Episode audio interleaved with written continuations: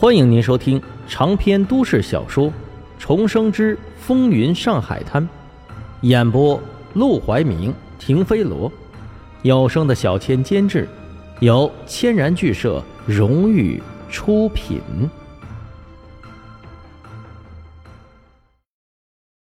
第九十一章，他们也算女人吗？这是我阿哥。沈如月气得还想解释，却被沈梦生拉到了身后。他眼神冰冷的看着面前的女人，嘴角边扯出一抹讽笑：“你有时间，还是多关心关心你相好的债务。至于别人的事情，多嘴对你没什么好处。”来人正是沈梦生当初青梅竹马的未婚妻文瑶。她穿了一身朴素的旗袍，手里挎的篮子放的是别人不要的便宜剩菜。这段时间，她名声臭了。来提亲的少了，刘寒云看他越来越不顺眼，总是明着暗着给他气受。若是往常啊，早起买菜这种事，一般是要交给二十多还没嫁出去的大姐做的，现在却落到了他的头上，他心情不顺，嘴巴就越发的不饶人。什么相好？沈梦生，少在这血口喷人，不要以为弄巴结上几个地痞流氓。就可以在阿拉面前横着走，哼！一窝穷鬼偷了衣服出来显摆，还不许人说嘴，尽管走着看好了，奴一辈子都娶不到老婆。沈如月，奴也一辈子别想嫁出去。说完，他翻了个白眼儿，扬起下巴，故意撞了下沈如月的肩膀，就径直的向前走。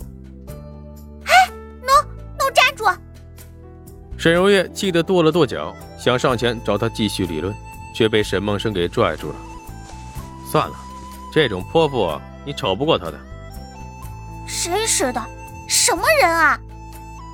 沈如月皱着眉头，撅着嘴，只觉得一早晨出门的好心情全都被破坏干净了。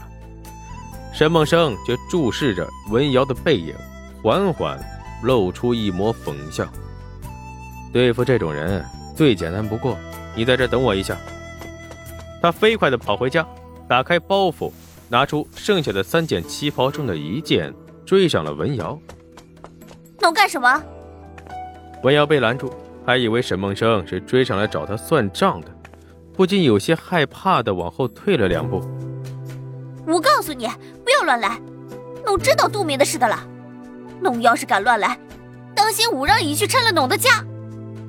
沈梦生勾起嘴角一笑：“别紧张，我来是想送你一件衣服。这衣服其实是老板夫人和别的女人争风吃醋扔掉的，被我捡回来，一共两件，给了如月一件，这件送给你。”文瑶一怔，不可思议地看向他手中的旗袍，眼珠子一转，娇俏的脸上顿时露出一抹笑的模样。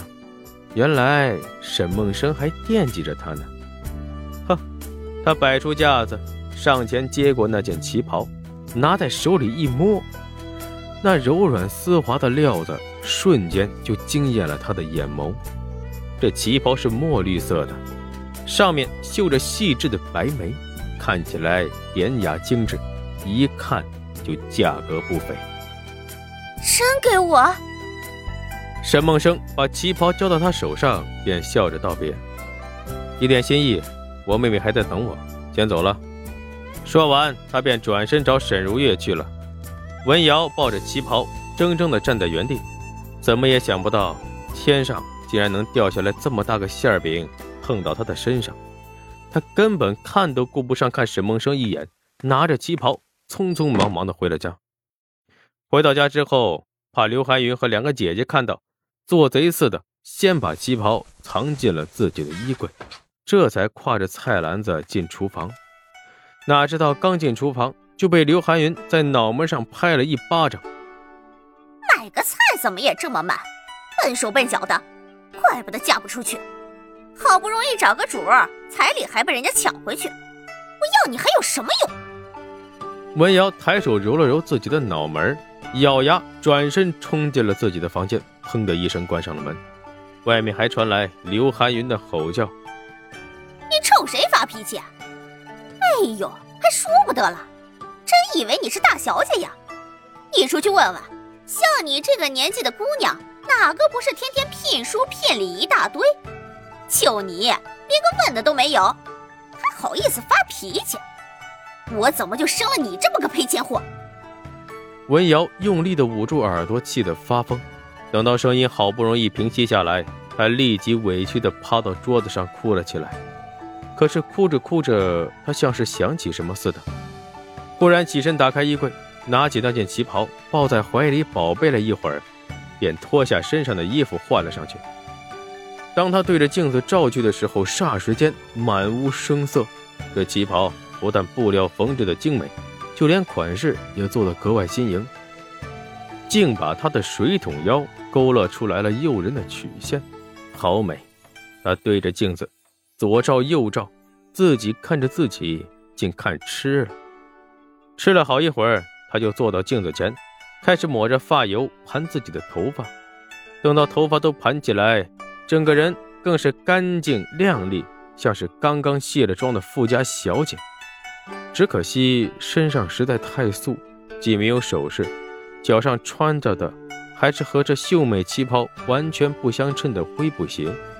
要是穿这样的旗袍和这样的布鞋上街，只会和沈如月一样，被人怀疑这旗袍是偷来的。这时候，外面传来开关门的声音，刘寒云和两个姐姐都出去做工去了。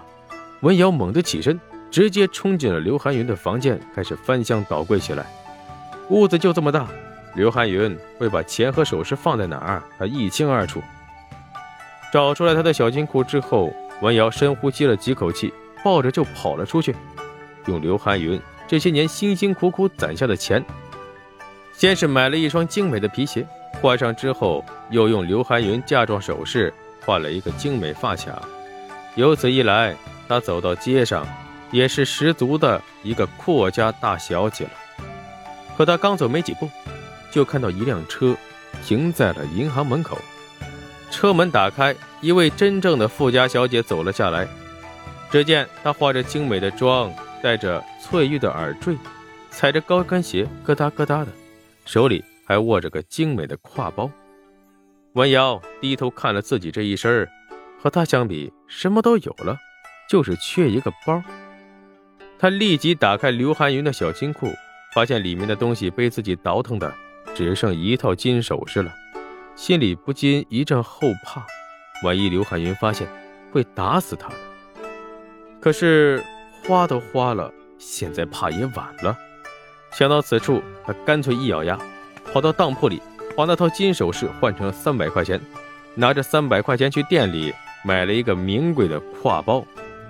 当他从店里走出来的时候，只觉得自己像洗尽了千尘，终于脱胎换骨，做起了人上人似的。整个人从里到外散发着莫名的自信，尤其是当他看到大街上那些行色匆匆、忙忙碌碌的年轻女人，心中更是充满了鄙夷和怜悯。她们也算是女人吗？